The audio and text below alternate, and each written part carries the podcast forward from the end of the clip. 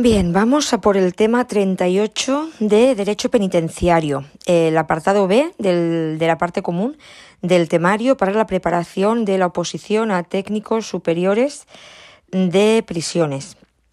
Eh, deciros, que no os lo he comentado todavía, que este temario es de psicólogos de prisiones. Para mí, el más completo. Además, solo se dedican a preparar a psicólogos y me encanta. Eh, comparten una carpeta al mes. Yo estoy con ellos en la, en la modalidad de solo temario y test. Además te envían un montón de, de temario, de material adicional. Y me está, me está gustando mucho y lo estoy disfrutando, la verdad. Lo hacen muy bien, muy bien. Cada mes tienes temas de, de, derecho administrativo, de penitenciario, bueno, la parte de función pública, la parte de penitenciario y la parte de, de psicología con enlaces y, más cositas. Y bueno, ya dicho esto, psicólogos de psicólogosprisiones.com, ahí tenéis toda, toda la info de la, de la academia. Eh, yo voy a grabar este tema 38 de penitenciario, de la libertad de los detenidos y presos, libertad de los penados distintos supuestos, certificación y ayuda a la excarcelación. Vamos a por él. En su introducción nos dice que en el ámbito penitenciario los términos libertad y excarcelación no tienen la misma significación, o al menos no siempre es posible entenderlos como idénticos. Libertad y excarcelación no significan lo mismo. No siempre los podemos entender como términos idénticos. El término libertad puede hacer referencia a tres acepciones en relación con el medio penitenciario que nos ocupa. Uno sería la provisional, que es cuando el juez deja al interno preventivo en libertad, mm, ya sea con o sin fianza, en la causa judicial que se le instruye. Por otro lado, tendríamos la condicional, que es cuando el penado accede a un periodo de libertad como paso previo a la libertad definitiva. Y después, por último, tercera, tendríamos la definitiva, que es cuando el penado ya queda desligado de lo judicial y lo penitenciario por extinción de la responsabilidad criminal y cumplimiento de la condena impuesta. Es decir, tres acepciones en relación con el medio penitenciario del término libertad provisional, que es cuando el juez deja al interno privativo en libertad, ya sea con fianza o sin fianza, condicional, que es cuando el penado accede a un periodo de libertad como paso previo a la libertad definitiva, y por último la definitiva, que es cuando el penado ya queda desligado de lo judicial y lo penitenciario porque se ha extinguido la responsabilidad criminal y ya ha cumplido con su condena. Por otro lado, la excarcelación supone también la salida de prisión que se lleva a cabo de forma legal, pero el término es reservado por el reglamento para los casos de internos detenidos, solo para los detenidos, no presos ni penados. Escarcelación sería pues un preventivo que ha estado detenido eh, y el director decide excarcelarlo porque se ha cumplido el plazo y no ha recibido mandamiento u orden de prisión. Y también para aquellos supuestos en los que el interno sale del centro transitoriamente, es decir, cuando practica diligencias de asistencia a juicio o cuando regresa a la prisión tras la realización de la incidencia. No obstante, el artículo 17 de la LOGP, Ley Orgánica General Penitenciaria, que también la tenéis completita recitada aquí en el podcast, el artículo 17 de la LOGP utiliza ambos términos de forma indistinta. Atención a esto. Artículo 17.1. La libertad de los detenidos, presos o penados solo podrá ser acordada por la autoridad competente. Punto 2. Los detenidos serán puestos en libertad por el director del establecimiento si, transcurridas las 72 horas siguientes al momento del ingreso, no se hubiere recibido mandamiento u orden de prisión. Punto 3. Para proceder a la excarcelación de los condenados será precisa la aprobación de la libertad definitiva por el tribunal sentenciador o de la propuesta de libertad condicional por el juez de vigilancia. Y cuarto, en el momento de la excarcelación se entregará al liberado el saldo de su cuenta de peculio, los valores y efectos depositados a su nombre, así como una certificación del tiempo que estuvo privado de libertad y cualificación profesional obtenida durante su reclusión. Si careciese de medios económicos, se le facilitarán los necesarios para llegar a su residencia y subvenir a sus primeros gastos. Esto es lo que nos dice el artículo 17 de la LOGP. Habla indistintamente de libertad y excarcelación. También el artículo 30 del reglamento penitenciario. Atención, artículo 30.1. En el momento de la excarcelación de detenidos presos o penados, se expedirá y entregará al liberado certificación acreditativa del tiempo que estuvo privado de libertad o de la situación de libertad condicional en su caso, así como si lo solicita el interno o debe proseguir su tratamiento médico, informe sobre su situación sanitaria y propuesta terapéutica. En dicho informe médico no constará referencia alguna que indique que ha sido expedido en un centro penitenciario. Y punto 2 del artículo 30 del reglamento. Si el interno careciese de medios económicos, la Administración penitenciaria le facilitará los necesarios para llegar a su residencia y subvenir sus primeros gastos. Esto es exactamente igual que eh, el punto 4 del artículo 17 de la LOGP. Entonces, perdón, es necesario diferenciar en cuanto a la libertad entre internos preventivos e internos penados. En el caso de preventivos, la libertad se alcanza por resolución judicial de la autoridad a cuya disposición se encuentren, ya sea por sentencia firme exculpatoria o, en su caso, por mandamiento de internamiento debido a eximente por enajenación. y en el caso de penados, la libertad se alcanza por licenciamiento definitivo aprobado por el tribunal sentenciador por indulto y por auto de libertad condicional. Esto nos lo dice el artículo 30 del reglamento. ¿Es necesario diferenciar en cuanto a la libertad?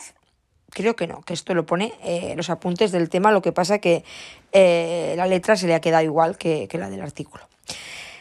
Importante, Necesario diferenciar en cuanto a la libertad entre internos preventivos e internos penados. En el caso de preventivos, la libertad se alcanza por resolución judicial de la autoridad a cuya disposición se encuentren. Resolución judicial de la autoridad a cuya disposición se encuentren los preventivos.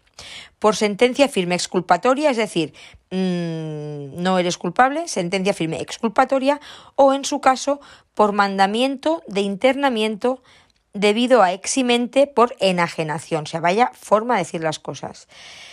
Eh, en el caso de penados, la libertad se alcanza por licenciamiento definitivo. Ah, vale. Eh, el mandamiento de internamiento debido a eximente por enajenación es que. Mm, que está turuleta y entonces lo deja libertad. En el caso de los penados, la libertad se alcanza por licenciamiento definitivo aprobado por el tribunal sentenciador por indulto y por auto de libertad condicional. Así pues, podríamos diferenciar los siguientes tipos de libertad. Libertad excarcelada. Por un lado, de preventivos, que sería definitiva cuando existe el sobreseimiento de la causa, o provisional, la, libertad provisional, en, el, este caso de los preventivos, puede ser incondicional o condicionada, bien confianza, limitación de residencia, presentación, etc. Y, fatal, eh, mm, libertad excarcelada de los penados, que esta es por extinción de la responsabilidad criminal, indulto y cumplimiento de la condena o anulación del título ejecutivo, es decir, estimación de recurso de revisión. Tipos de libertad. Libertad excarcelada. La primera, libertad excarcelada. En el caso de preventivos, puede ser definitiva por sobreseimiento de la causa o provisional, condicionada con condiciones de fianza, limitación de residencia, etc. o provisional incondicional, sin condiciones. Y en el caso de penados, la libertad escarcelada será por extinción de la responsabilidad criminal, indulto y cumplimiento de la condena o anulación del título ejecutivo, es decir, estimación de recursos de revisión. Además de la libertad excarcelada, tenemos la libertad retenida. En el caso de preventivos y penados, procede la libertad por una o varias causas, pero no se le excarcela, permaneciendo retenido en el establecimiento por otras u otras responsabilidades, otra u otras responsabilidades. Libertad retenida, tanto para preventivos como para penados, es la misma. Procede la libertad por una o varias causas, pero no se le escarcela. Tercer tipo de libertad, libertad entregada. Lo mismo para preventivos y penados. Procede la libertad y escarcelación del interno mediante su entrega a la fuerza pública a los efectos que procedan. Eh, esto es en los casos de extradición, expulsión, internamiento en otra institución, etc. O sea que se libera y escarcela al interno, pero se le entrega a la fuerza pública para los efectos que procedan, ya sea extradición, expulsión, internamiento en otra institución, etc. Libertad entregada, lo mismo para preventivos y penados. Eh, cuarto tipo de libertad, libertad condicional. Esta solo para penados libertad condicional solo penados, conforme a lo establecido en los artículos 90, 91 y 92 del Código Penal, sin que ello suponga la extinción definitiva de la responsabilidad. Quinto, cuarto tipo, sí, quinto tipo, libertad por fallecimiento, solo en el caso de preventivos y penados. Bueno, tanto en preventivos como en penados, lo mismo. Eh, preventivos y penados. Se extingue cualquier responsabilidad. Hombre, ya fallecido, ¿qué quieres? Que se herede la, condena, ya lo que nos faltaba. Como las hipotecas. Bueno. Eh, y por último, libertad por quebrantamiento, también para preventivos y penados. Eh, es un tipo legal de libertad que no produce el cese de la responsabilidad criminal, quedando sujeta a la nueva mm, detención del interno, o sea, es cuando se fuga libertad por quebrantamiento. Veamos ahora, bueno, hacemos una recapitulación de los tipos de libertad. Libertad excarcelada, libertad retenida, libertad entregada, libertad condicional, libertad por fallecimiento y libertad por quebrantamiento. En el caso de la libertad excarcelada, para preventivos puede ser definitiva o provisional y la provisional puede ser a su vez condicionada o incondicional y la excarcelada para penados eh, por extinción de la responsabilidad criminal o anulación del, título ejecutivo. Excarcelada, preventivos y penados. Libertad retenida, preventivos y penados. Libertad entregada, preventivos y penados. Libertad condicional, solo penados. Solo penados. ¿Sí? Solo penados. Porque en el caso de ser eh, preventivo sería libertad excarcelada. Un preventivo lo, lo escarcelan porque ya se le ha extinguido la responsabilidad criminal. Sobreseimiento de la causa. Los preventivos que diga. Vale, y libertad por fallecimiento, preventivos y penados, libertad por quebrantamiento, preventivos y penados. Libertad, y vamos a ver ahora la libertad y excarcelación en sus distintas formas, distintas formas de libertad y excarcelación. A ver si vamos concretando, Maribel. La libertad y excarcelación viene regulada en el artículo 17 de la LOGP y de forma más desarrollada en el reglamento penitenciario. Título 2 de la Organización General. Capítulo 2 de la libertad y excarcelación. Artículos del 22 al 30. Tenemos sección primera de los detenidos y presos. Artículo 22 libertad. Artículo 23 excarcelación de detenidos. Sección segunda de los penados. Artículos del 24 al 29. Artículo 24 libertad. 25 libertad por aplicación de medidas de gracia. 26 penados extranjeros sometidos a medida de expulsión posterior a cumplimiento de la condena. Artículo 27. Sustitución de penas impuestas a extranjeros por medidas de expulsión. Artículo 28. Ejecución de la orden de libertad por la oficina de régimen. Artículo 29. Retención de penados con otras responsabilidades pendientes. Y sección tercera. Certificación y ayudas a la excarcelación. Artículo 30. Certificación y ayudas. O sea que hemos dicho que la libertad y excarcelación viene regulada en el artículo 17 de la LOGP y de forma más desarrollada en el reglamento penitenciario, en su título 2 de la Organización General, capítulo segundo de la libertad y excarcelación, de los artículos 22 al 30. Dentro de este capítulo 2 de la libertad y excarcelación tenemos sección primera de los detenidos y presos, artículo 22 libertad, artículo 23 excarcelación de detenidos, segunda de los penados, artículos del 24 al 29. Tenemos en su artículo 24 libertad, en el 25 libertad por aplicación de medidas de gracia, en el 26 penados extranjeros sometidos a medida de expulsión posterior a cumplimiento de la condena, 27 sustitución de penas impuestas a extranjeros por medidas de expulsión, 28 ejecución de la orden de libertad por la oficina de régimen y 29 retención de penados con otras responsabilidades pendientes. Y su sección tercera, certificación y ayudas a la excarcelación con su artículo 30, certificación y ayudas. Bien, pues vamos a ir eh, uno a uno a través de, los artículos del reglamento penitenciario para eh, ver las distintas formas de libertad y excarcelación. En cuanto a la libertad de detenidos y presos, sería la sección primera del capítulo segundo del título 2. Artículo 22 del reglamento. Libertad. La libertad de los detenidos y presos solo podrá ser acordada por mandamiento de la autoridad competente, librado al director del establecimiento sin perjuicio de que cuando no se hubiere recibido orden o mandamiento de libertad o de prisión expedido por la autoridad competente, los detenidos serán excarcelados por el director del establecimiento o quien reglamentariamente le sustituya.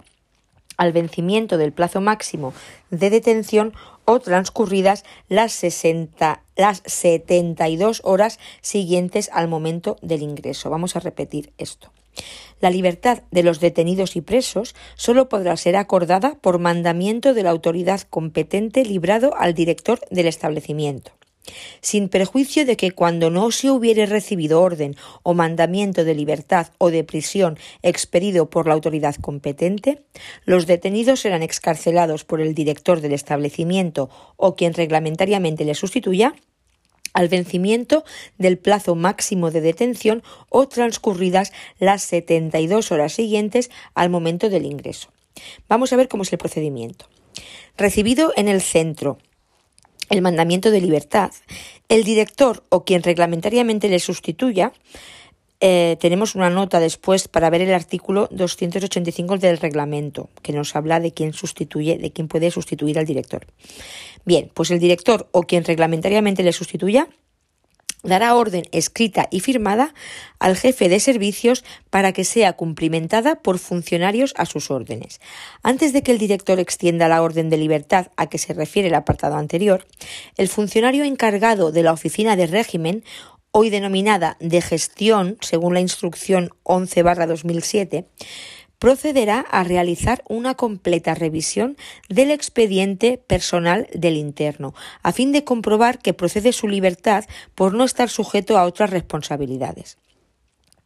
Si alguno de los datos no coincide con los consignados en el expediente, se pedirá aclaración a la autoridad librante sobre tales extremos. Eh, aquí podemos ver la instrucción 1 2005 Em, General Penitenciaria, artículos 271 de la LOPJ y artículo 59.1 de la LRJPAC. Se comprobará su autenticidad siempre que sea posible telefoneando al órgano emisor. En caso de dudas fundadas de veracidad del documento teleremitido, no se procederá a la libertad hasta comprobarlo. El funcionario encargado del servicio o, en su defecto, el que designe el jefe de servicios, procederá a realizar la identificación de quien haya de ser liberado, cotejando las huellas dactilares y comprobando los datos de filiación y le acompañará posteriormente hasta la salida del centro penitenciario. La oficina de gestión en el expediente personal del detenido o preso extenderá la oportuna diligencia, es decir, como una anotación, del mandamiento de libertad, expidiéndose y remitiéndose certificaciones de la misma a la autoridad judicial de quien dependa el interno. Brevemente, la puesta en libertad de detenidos y presos mediante mandamiento judicial. en el apartado siguiente vamos a ver que los detenidos también pueden ponerse en libertad sin que se reciba mandamiento judicial, ¿vale? Pero ahora estamos hablando de la puesta en libertad de detenidos y presos Em, implica, mediante mandamiento judicial, la puesta en libertad de detenidos y presos mediante mandamiento judicial implica mandamiento de libertad dirigido al director, orden del director para que se cumplimenten todos los trámites. Dentro de este apartado de la orden del director para que se cumplimenten todos los trámites son revisión completa de su expediente personal por el encargado de la oficina de gestión, identificación del interno por el encargado del servicio de identificación y acompañamiento del interno hasta la salida. También hace falta la firma del director de la orden de salida y la anotación de la libertad en el expediente personal del interno. La oficina de gestión, en el expediente personal del detenido o preso, extenderá la oportuna diligencia, es decir, anotación, del mandamiento de libertad, expidiéndose y remitiéndose certificaciones de la misma a la autoridad judicial de quien dependa el interno. Vamos a ver la excarcelación de detenidos sin mandamiento judicial, según artículo 23, excarcelación de detenidos. ¿Esto cuándo era? Cuando habían transcurrido las 72 horas desde la detención y no había mandamiento. ¿sí? Uno, cuando no se hubiere recibido orden o mandamiento de libertad o de prisión expedido por la autoridad competente, los detenidos serán excarcelados por el director del establecimiento o quien reglamentariamente les sustituya al vencimiento del plazo máximo de detención o transcurridas las 72 horas siguientes al momento del ingreso. 2. En los supuestos a que se refieren los apartados 2 y 3 del artículo 15 de este reglamento, el director del establecimiento o quien haga sus veces comunicará el ingreso por el medio más rápido disponible que deje constancia de la recepción de la comunicación a la autoridad judicial a cuya disposición se encuentre el detenido, dentro de las 24 horas siguientes a su ingreso, es la solicitud de legalización. Y tres, remitida a la comunicación a que se refiere el apartado anterior, si en el plazo máximo de 72 horas desde su ingreso o desde su detención no se hubiese recibido orden o mandamiento judicial, se procederá a excarcelar al interno comunicándolo por el mismo medio a la autoridad que ordenó el ingreso y a la autoridad judicial a cuya disposición hubiese sido puesto. Entonces, encontramos que la escarcelación de detenidos establece esta diferenciación. Aquí resumimos esta diferenciación, esto es importante tenerlo claro. A. Cuando la orden de ingreso en calidad de detenido proceda de la autoridad judicial, entonces, transcurridas las 72 horas desde su ingreso sin que se hubiese recibido orden o mandamiento de libertad o de prisión, el director o quien reglamentariamente le sustituya procederá a excarcelarlo. Esto es cuando eh, la orden de ingreso en calidad de detenido proceda de la autoridad judicial. Transcurridas las 72 horas desde el ingreso, el director excarcela. Y eh, B, cuando la orden de detención proceda de la policía judicial o haya sido acordada por el Ministerio Fiscal, Policía Judicial o Ministerio Fiscal, en cuyos casos debe constar la hora y día del vencimiento del plazo máximo de la detención, entonces, llegado el día y la hora indicada, sin haber recibido orden o mandamiento de libertad o de detención de la autoridad judicial, serán excarcelados por el director o por quien reglamentariamente le sustituya. Con esa situación entendemos mejor el porqué de la diferenciación inicial entre libertad y excarcelación. Tenemos dos supuestos. Por un lado, cuando el, eh, detenido entra eh, por una orden de la autoridad judicial. Entonces, eh, después de 72 horas desde su ingreso, si no hay orden o mandamiento de libertad o prisión, el director lo tiene que escarcelar.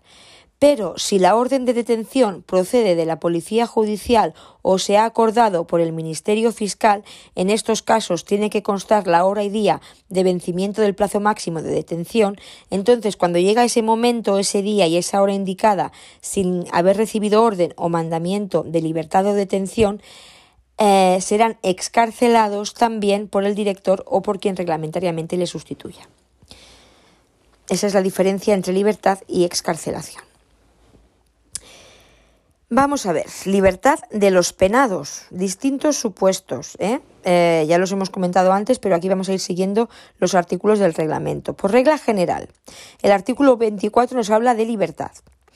Para poder proceder a la liberación de los condenados a penas privativas de libertad, será necesaria la aprobación de la libertad definitiva por el tribunal sentenciador o del expediente de libertad condicional por el juez de vigilancia Libertad definitiva, tribunal sentenciador. Expediente de libertad condicional, juez de vigilancia. Entiéndase también en su caso juez o tribunal, según los artículos 91.3 y 92c de penal. Vamos a hacer aquí un inciso que nos habla del artículo 15 del reglamento en cuanto al ingreso. Nos dice en el punto 1 que el ingreso de una persona en prisión en calidad de detenido, preso o penado se efectuará mediante orden judicial de detención, mandamiento de prisión o sentencia firme de la autoridad judicial competente, salvo lo dispuesto en los dos apartados siguientes. En el supuesto de que la orden de detención proceda de la Policía Judicial, en la misma deberán constar expresamente los datos identificativos del detenido, el delito imputado y que se haya a disposición judicial, y también hora y día de vencimiento del plazo máximo de detención. La dirección del centro podrá denegar motivadamente el ingreso cuando en la orden de detención que se entregue no consten expresamente los citados extremos. Eh, por eso la diferencia que hacíamos eh, referencia antes. Visto este artículo 15 aclaratorio acerca del ingreso, seguimos con los trámites que debemos seguir eh, en el caso de aprobación de libertad definitiva por el tribunal sentenciador o del expediente de libertad condicional por el juez de vigilancia. Trámites a seguir para la libertad. A con una antelación mínima de dos meses, dos meses antes del cumplimiento de la condena, el director del establecimiento formulará al tribunal sentenciador una propuesta de libertad definitiva para el día en que el penado deje previsiblemente extinguida su condena, con arreglo a la liquidación de condena practicada en la sentencia. Un cómputo que debe realizarse por días naturales. B. Si 15 días antes de la fecha propuesta para la libertad definitiva no se hubiese recibido respuesta, el director reiterará la propuesta al tribunal sentenciador, significándole que, de no, recibirse orden expresa en contrario, se procederá a liberar al recluso en la fecha propuesta. Es una norma muy garantista para evitar que una persona continúe privada de libertad por problemas burocráticos. O sea, que eh, con, mínimo dos meses antes de que llegue la fecha para el fin de la condena, el director formula al tribunal sentenciador la propuesta de libertad definitiva. Si 15 días antes de que llegue esa fecha propuesta para la libertad definitiva el tribunal sentenciador no se ha pronunciado, entonces el director reiterará la propuesta Mm, significándole que, si, diciéndole que si no recibe la orden expresa de lo contrario, se procederá a libertad al recluso, a liberar al recluso la fecha propuesta. Esto es una norma para garantizar que no se tiene mm, privado de libertad a una persona por problemas burocráticos. Cuando se trate de penados que están disfrutando de la libertad condicional, la propuesta de libertad definitiva se formulará por el director del centro al que estén adscritos los internos, siguiendo lo indicado en los, puntos anteriores, de la misma forma. En el expediente personal del penado se extenderá la oportuna diligencia de libertad definitiva, tanto si la liberación tiene lugar en el centro penitenciario como si la última parte de la condena se ha cumplido en situación de libertad condicional, expidiéndose y remitiéndose certificaciones de libertad definitiva tanto al tribunal sentenciador como al juez de vigilancia. Y por último, cumplida toda la tramitación, se procede a ejecutar la orden de libertad. Se procede igual que se ha indicado antes en el apartado de libertad de detenidos y presos. Antes de que el director extienda la orden de libertad, el funcionario encargado de la oficina de régimen el funcionario encargado de la oficina de régimen procederá a realizar una completa revisión del expediente personal del interno para comprobar que procede su libertad por no estar sujeto a otras responsabilidades. Y el funcionario encargado del servicio en su defecto el que designe el jefe de servicios procederá a realizar la identificación de quien haya de ser liberado, cotejando las huellas dactilares, que es la impresión dactilar del pulgar derecho tomada al ingreso con la tomada a la salida y comprobando los datos de filiación. Una vez verificado todo, se le acompañará hasta la salida del centro penitenciario. En el manual del Sistema de Información Penitenciaria, el manual del SIP, que consiste en un sistema informático constituido por una base de datos donde figuran todos los de carácter procesal, penal y penitenciario de la población penitenciaria española y recoge toda la información contenida en su expediente personal, figuran los siguientes trámites para el licenciamiento definitivo. Los trámites para la solicitud del licenciamiento definitivo son la consulta de la agenda de cumplimientos en las fechas deseadas. Se elevará al tribunal sentenciador dos meses antes junto con un certificado de beneficios penitenciarios. Se reiterará la misma 15 días antes de la fecha propuesta significando que si no se recibe orden en contra, se procederá a su liberación en la fecha propuesta. Por último, llegado el día, se procederá al licenciamiento definitivo grabando la vicisitud en el sistema. Llegado el día de cumplimiento de sus penas, si el penado no tiene responsabilidades pendientes, se procederá a la excarcelación teniendo en cuenta los siguientes trámites. Todo esto se hace también vía informática ¿eh? en, esta, en esta web. A ver, trámites. Anotación en los tres índices de vicisitudes, ahora os explico esto, conforme a lo indicado en la instrucción 1-2005 y expedición de los certificados de libertad definitiva, uno por cada una de las causas que sean licenciadas, más otro para el interno juzgado de vigilancia penitenciaria y copia para el expediente personal. O sea, dice que anotación en los tres índices de vicisitudes. ¿Qué son esto de las hojas de vicisitudes? Pues son un índice de anotaciones breves, sobre todo escrito o documento relativo a un interno. Podemos distinguir los siguientes tipos de hojas de vicisitudes indicadas por sus colores. Primero, en el índice de vicisitudes de color rosa se hacen las anotaciones que afectan a la situación preventiva.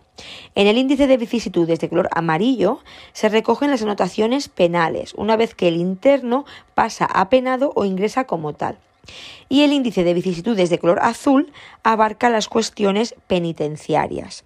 Rosa, preventivas, amarillo, penales y azul, penitenciarias.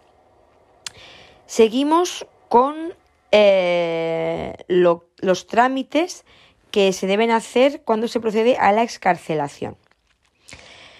Después de la anotación en los tres índices de vicisitudes, hojas rosa, amarilla y azul, y la expedición de los certificados de libertad definitiva, tenemos que comunicar al resto de departamentos del centro penitenciario a fin de cumplimentar las tareas relativas a dichos departamentos.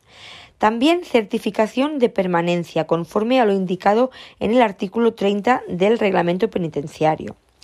Tratándose de delito de violencia de género o existencia de orden de protección, comunicación a las fuerzas y cuerpos de seguridad del Estado competentes y a la unidad de violencia de género de las subdelegaciones del Gobierno. También hay que comunicarlo a los distintos órganos judiciales competentes.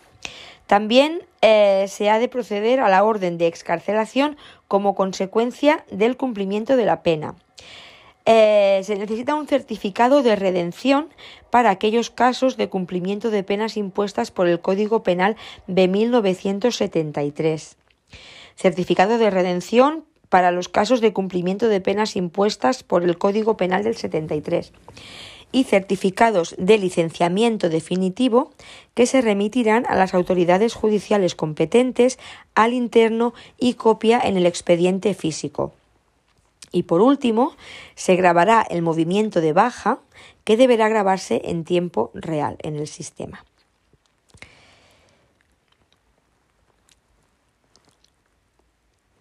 Antes hemos mencionado cuando hablábamos de que en el artículo 24 de la libertad hemos dicho que la aprobación de la libertad definitiva por el tribunal sentenciador o del expediente de libertad condicional por el juez de vigilancia.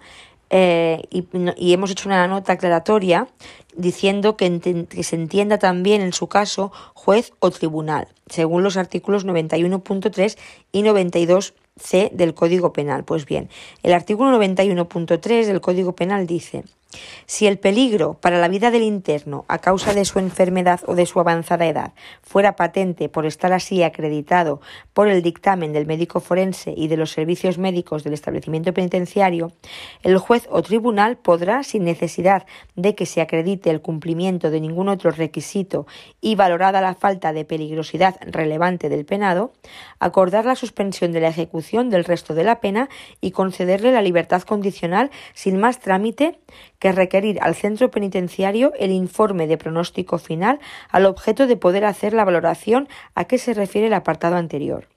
En este caso, el penado estará obligado a facilitar al servicio médico penitenciario, al médico forense o a aquel otro que se determine por el juez o tribunal la información necesaria para poder valorar sobre la evolución de su enfermedad. El incumplimiento de esta obligación podrá dar lugar a la revocación de la suspensión de la ejecución y de la libertad condicional. Y el artículo 92.1 dice que el tribunal acordará la suspensión de la ejecución de la pena de prisión permanente revisable cuando se cumplan los siguientes requisitos. A. Que el penado haya cumplido 25 años de su condena sin perjuicio de lo dispuesto en el artículo 78 bis para los casos regulados en el mismo. B. Que se encuentre clasificado en tercer grado. C. Que el tribunal, a la vista de la personalidad del penado, sus antecedentes, y ahí sigue. Vale, pues dicho y aclarado esto, vamos a ver distintos supuestos. Primer supuesto, libertad mediante la libertad condicional. Esta es la suspensión de la ejecución del resto de la condena, como ya dijimos en el tema anterior. La libertad condicional es una institución, es la suspensión de la ejecución del resto de la condena. Aunque la libertad condicional es objeto de estudio en el tercer epígrafe de este tema, indicaremos ahora algunas breves referencias a la misma. A. Iniciación del expediente. Artículo 194 del reglamento. Dice, la Junta de Tratamiento deberá iniciar la tramitación del correspondiente expediente con la antelación necesaria para que no sufra retraso la concesión de este beneficio. Recordar que con la redacción del artículo 90 eh, séptimo punto del Código Penal, tras la reforma operada por Ley Orgánica 1-2015, se posibilita que el expediente de libertad condicional se inicie a instancias del interesado. Esto lo podemos ver en la instrucción 4-2015 en el punto 321. Remisión al juzgado de vigilancia. Artículo 128 del 198 del reglamento. Remisión al juzgado de vigilancia. Concluido el expediente, la Junta de Tratamiento lo elevará al juez de vigilancia, haciendo constar los certificados e informes necesarios para acreditar la existencia de los requisitos legales y, en su caso, propuesta razonada de la autorización de la libertad condicional. En todo caso, el expediente de libertad condicional deberá tener entrada en el juzgado de vigilancia antes del cumplimiento del tiempo requerido de condena, debiendo justificarse en caso contrario el retraso de su envío. Eh, tercer paso sería la excarcelación, que la vemos regulada en el artículo 199 del reglamento, que nos dice que recibida en el establecimiento la resolución judicial de poner en libertad condicional a un penado, el director la cumplimentará seguidamente, remitiendo copia al centro directivo y dando cuenta a la Junta de Tratamiento en la primera sesión que se celebre. Si el auto de libertad condicional se recibiera antes de la fecha de cumplimiento prevista, no se procederá a ejecutar la libertad hasta el mismo día de cumplimiento. Si en el tiempo que medie entre la elevación del expediente y la fecha de cumplimiento el penado observase mala conducta, se modificase su pronóstico o se descubriera algún error o inexactitud en los informes aportados al expediente, el director dará cuenta inmediata al juez de vigilancia penitenciaria a fin de que éste adopte la resolución que proceda. Importante. Veamos ahora eh, el segundo supuesto de libertad, la libertad por aplicación de medidas de gracia. Cuando la liberación definitiva de los penados se produzca por aplicación de medidas de gracia, el director del centro se abstendrá en todo caso de poner en libertad a los penados sin haber recibido orden o mandamiento por escrito del tribunal sentenciador. Se necesita la orden o mandamiento por escrito del tribunal sentenciador para que el director ponga en libertad al preso. Este supuesto difiere de la regla general en tanto que es necesario indicación expresa de la autoridad judicial, cuestión que en el procedimiento general no es necesario que conteste para que el director ponga al penado en libertad. En este caso sí. Las medidas de gracia se refieren a la concesión de indultos. Tercer supuesto, libertad del enfermo mental, regulada por el artículo 219.4 del reglamento. Cuando el liberado definitivo sea un enfermo mental, se comunicará al Ministerio Fiscal a los efectos procedentes. Por su parte, el artículo 185.2 del reglamento dice que la Administración penitenciaria solicitará la colaboración necesaria de otras administraciones públicas con competencia en la materia para que el tratamiento psiquiátrico de los internos continúe, si es necesario, después de su puesta en libertad y para que se garantice una asistencia social postpenitenciaria de carácter psiquiátrico, así como para que los enfermos cuya situación personal y procesal lo permita puedan ser integrados en los programas de rehabilitación y en las estructuras intermedias existentes en el modelo comunitario de atención a la salud mental. Esto está muy bonito aquí escrito, pero yo no sé si pasa realmente.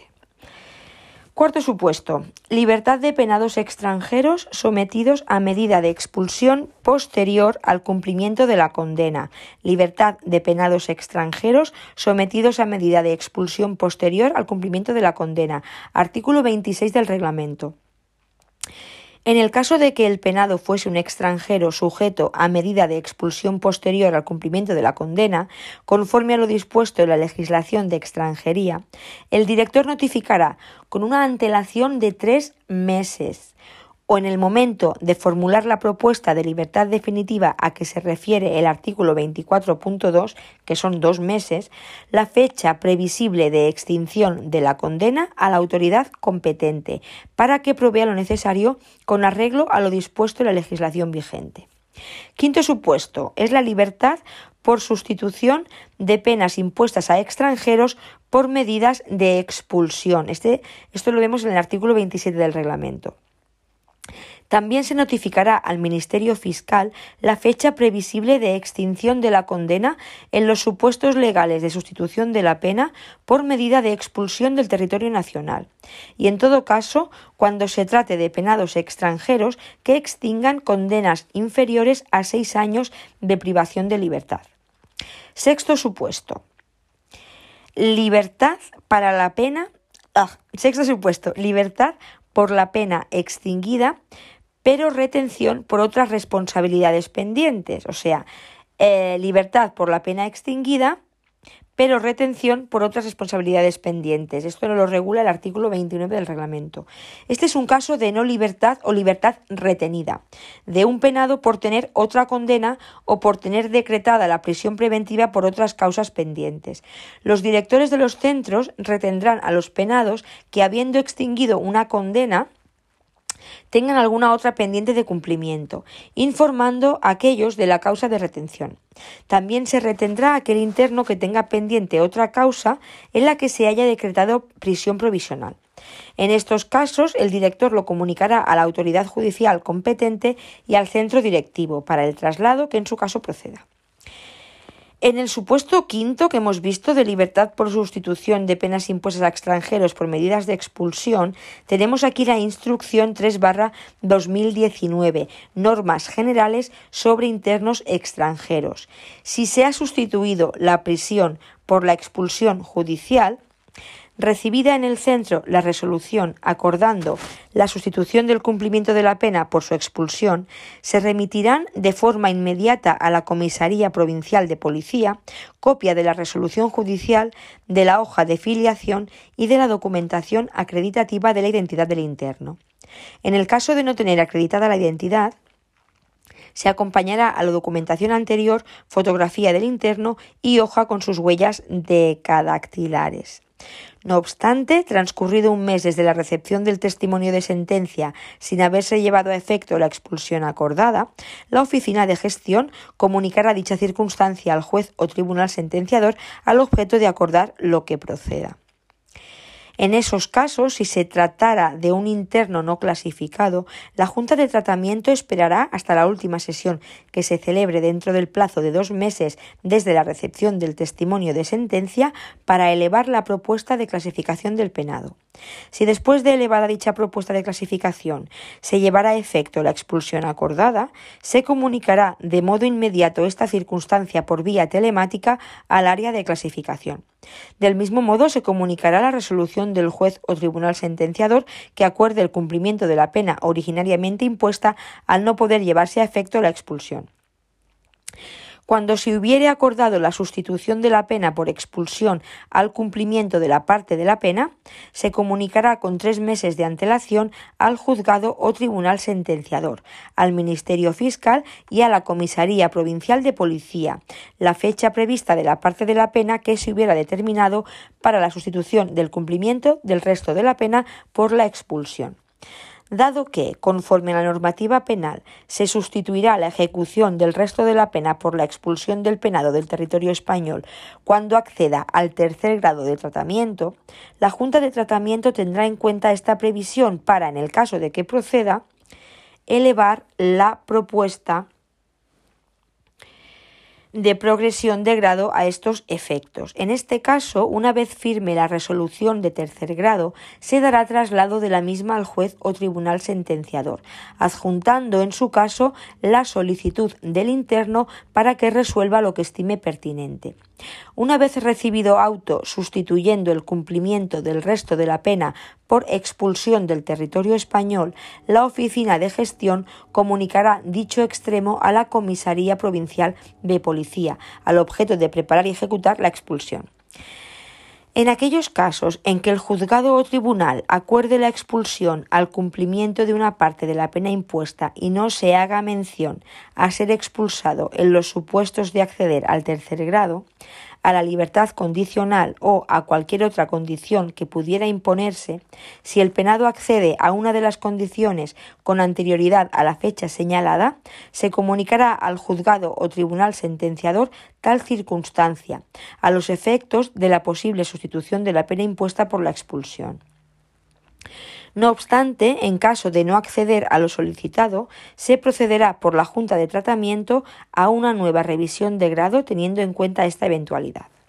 Bien, pues dicho esto, eh, seguimos con los supuestos de libertad. Tenemos el séptimo, que eh, se, nos habla de que recientemente la Secretaría General de Instituciones Penitenciarias, la SGIP, ha publicado una nueva instrucción, la instrucción 9-2015, sobre el protocolo de actuación en el ámbito penitenciario del sistema de seguimiento por medios telemáticos del cumplimiento de las medidas y penas de alejamiento en materia de violencia de género.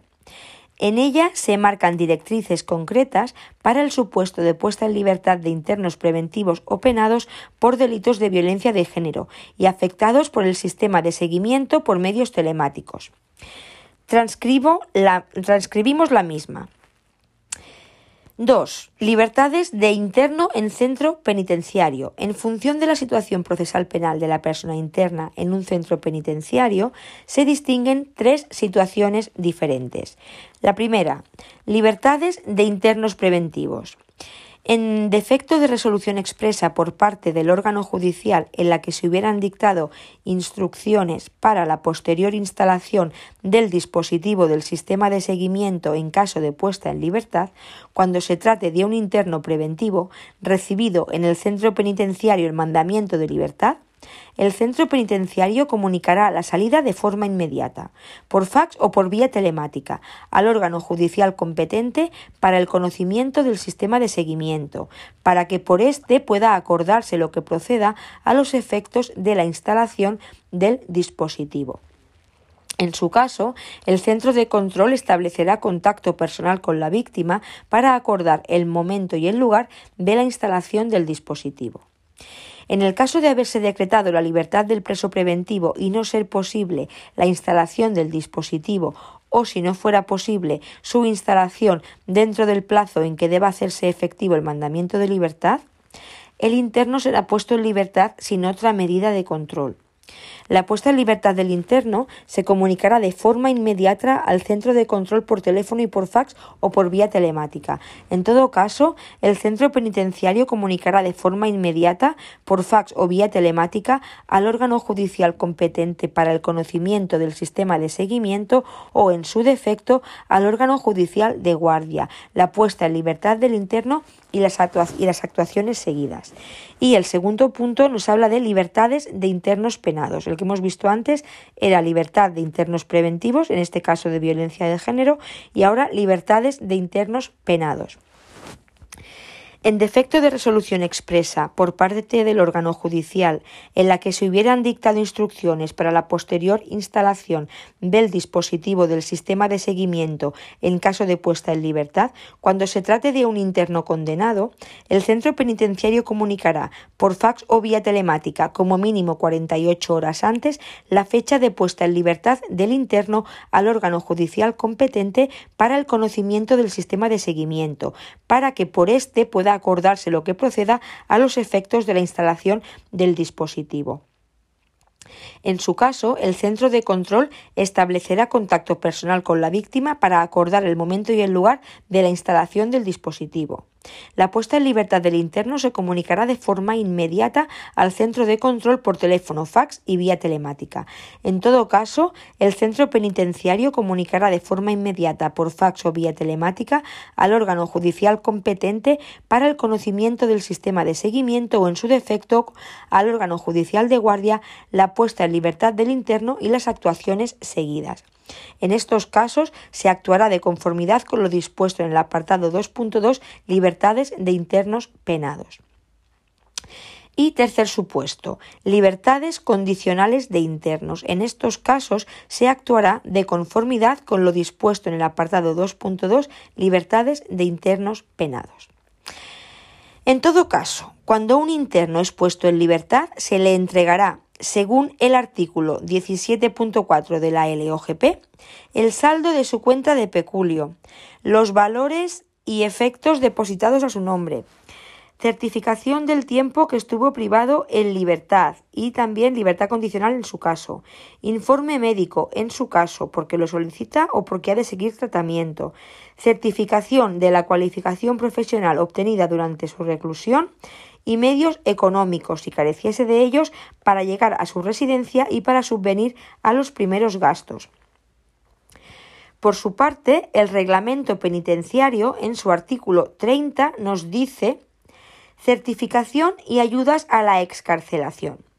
En el momento de la excarcelación de detenidos presos o penados, se expedirá y entregará al liberado certificación acreditativa del tiempo que estuvo privado de libertad o de la situación de libertad condicional en su caso, así como si lo solicita el interno o debe proseguir su tratamiento médico, informe sobre su situación sanitaria y propuesta terapéutica. En dicho informe médico no constará referencia alguna que indique que ha sido expedido en un centro penitenciario. Si el interno careciese de medios económicos, la Administración penitenciaria le facilitará los necesarios para llegar a su residencia y subvenir a sus primeros gastos. La Orden Instrucción 3688-2007 de 30 de noviembre, por la que se aprueban las bases reguladoras de concesión de ayudas asistenciales a internos en prisión, liberados condicionales y familiares de ambos y de ayudas para la realización de salidas programadas y concesión de permisos y recompensas para los internos en prisión en el ámbito de competencias del Ministerio del Interior, recoge las siguientes ayudas asistenciales a la excarcelación, gastos de documentación, de transporte, gastos funerarios, salidas programadas, recompensas, comunicaciones telefónicas en detención y traslados, comunicaciones telefónicas a indigentes.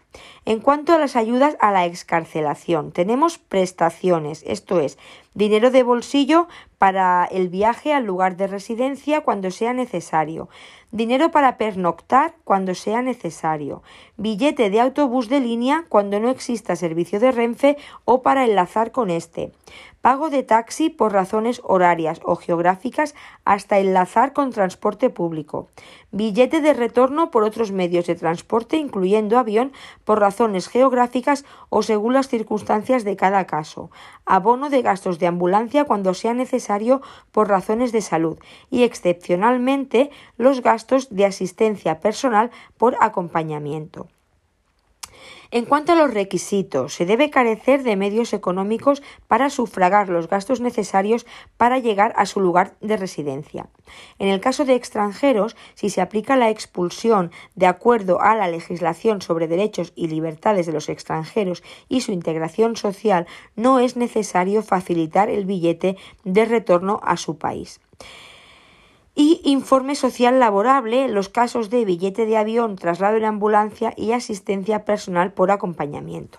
En cuanto a las cuantías, estas serán hasta un máximo de 35 euros por día de dinero de bolsillo según se estimen los días necesarios para llegar al destino.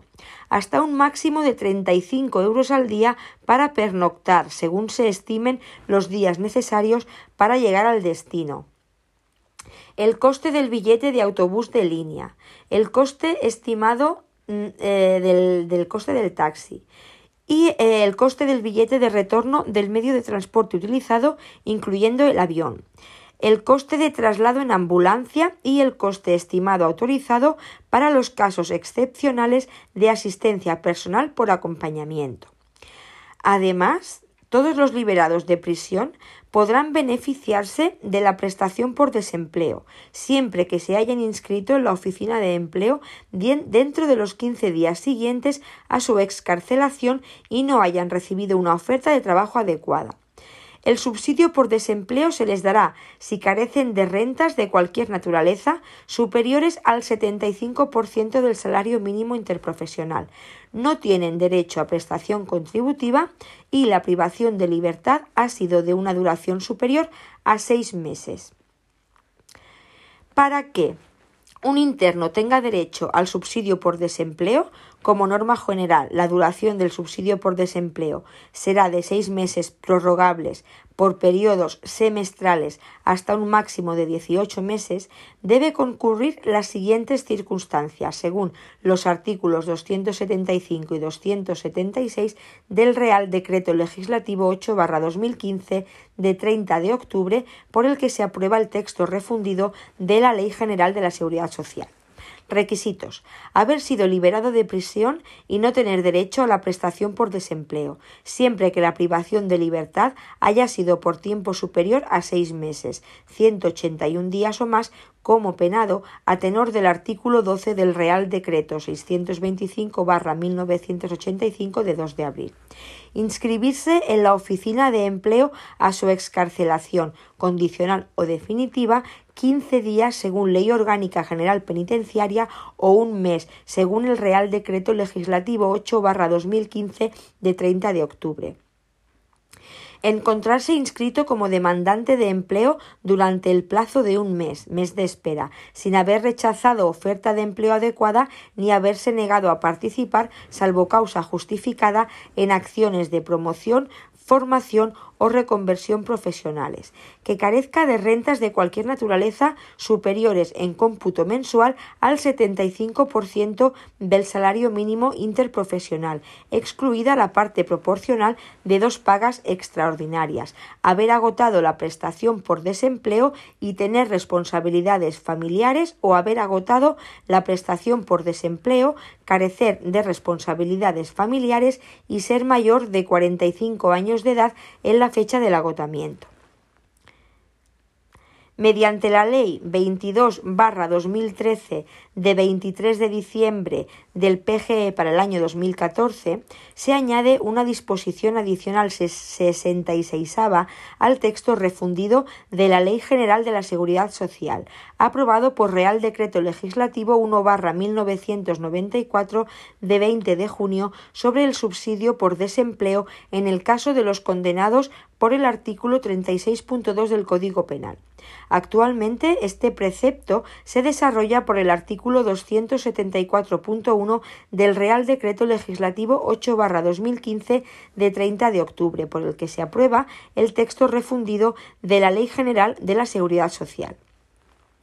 Los liberados de prisión que hubieran sido condenados por la comisión de los delitos relacionados en los párrafos A, B, C o D del apartado 2 del artículo 36 del Código Penal, que son A.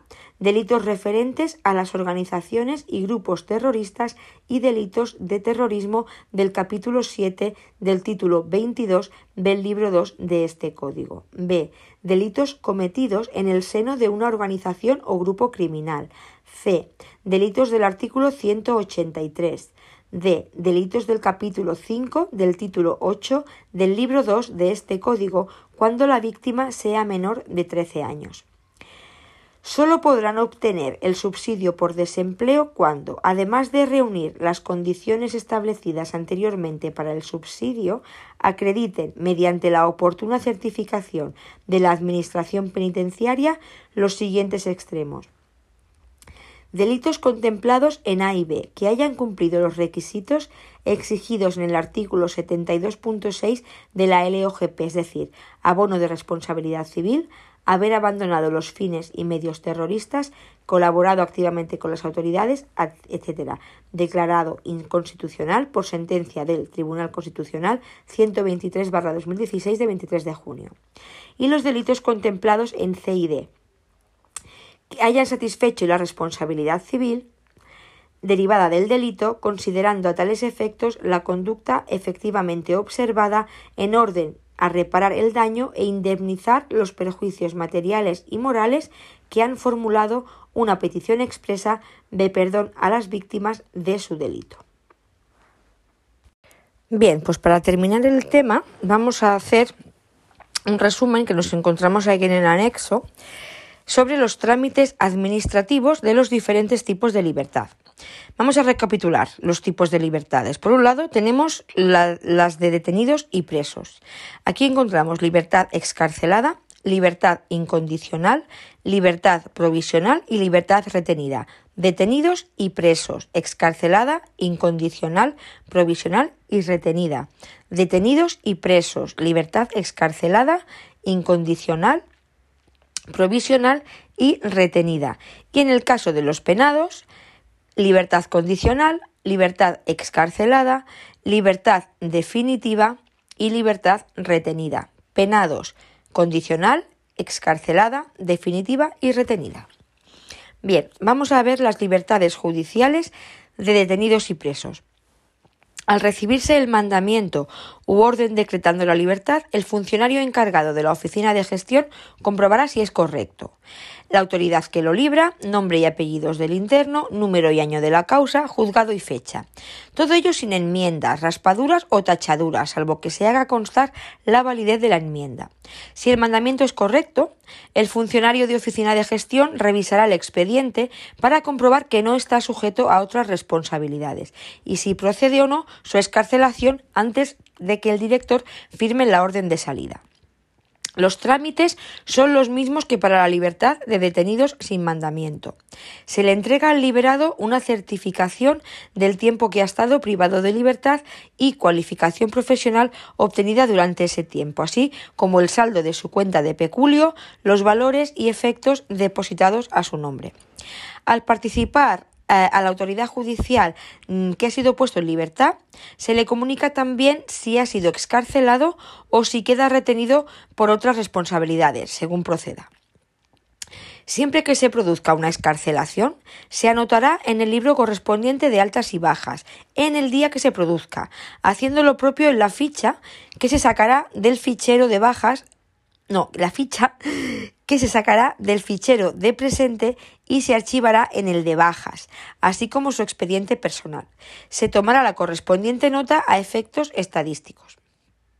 El mandamiento de libertad puede ser acordado por la misma autoridad a cuya disposición se encontraba, o bien por otra autoridad de la misma naturaleza a través de los denominados exhortos, que son comunicaciones interjudiciales de cooperación. En estos casos se acusa a recibo la autoridad que libra el mandamiento participando el movimiento realizado a la autoridad judicial ordenante, esto es, aquella a cuya disposición se encontraba. Llegado el, día del cumplimiento, se revisa el expediente para comprobar si procede o no la excarcelación. Si procede la excarcelación, se cumplimentará en la forma prevista para la libertad de los preventivos en cuanto a la libertad de penados retenidos para cumplir otra condena. Tras hacer todos los trámites anteriores, excepción hecha de la excarcelación, se anotará en el expediente, en el índice de vicisitudes penales, la retención por la causa pendiente de cumplir participando el inicio del cumplimiento al tribunal correspondiente interesando nueva liquidación de condena. Se remite al juez de vigilancia, alteración de redención por la nueva causa si procede eh, la aplicación de la misma y se comunica al centro directivo a través del SIP. Libertad de penados con pase a situación preventiva. Vamos a ver. Se efectúan los mismos que, que, para la libertad en la causa cumplida.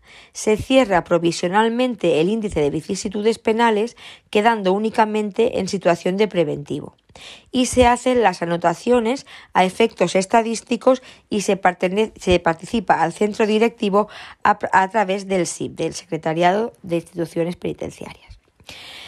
Libertad de internos sometidos a medidas de internamiento. Veamos, únicamente, en este caso, es el tribunal sentenciador quien acuerda tal medida, por estar exento de responsabilidad penal y únicamente ingresados a efectos de curación. Todo ello en aplicación del artículo 20 del Código Penal.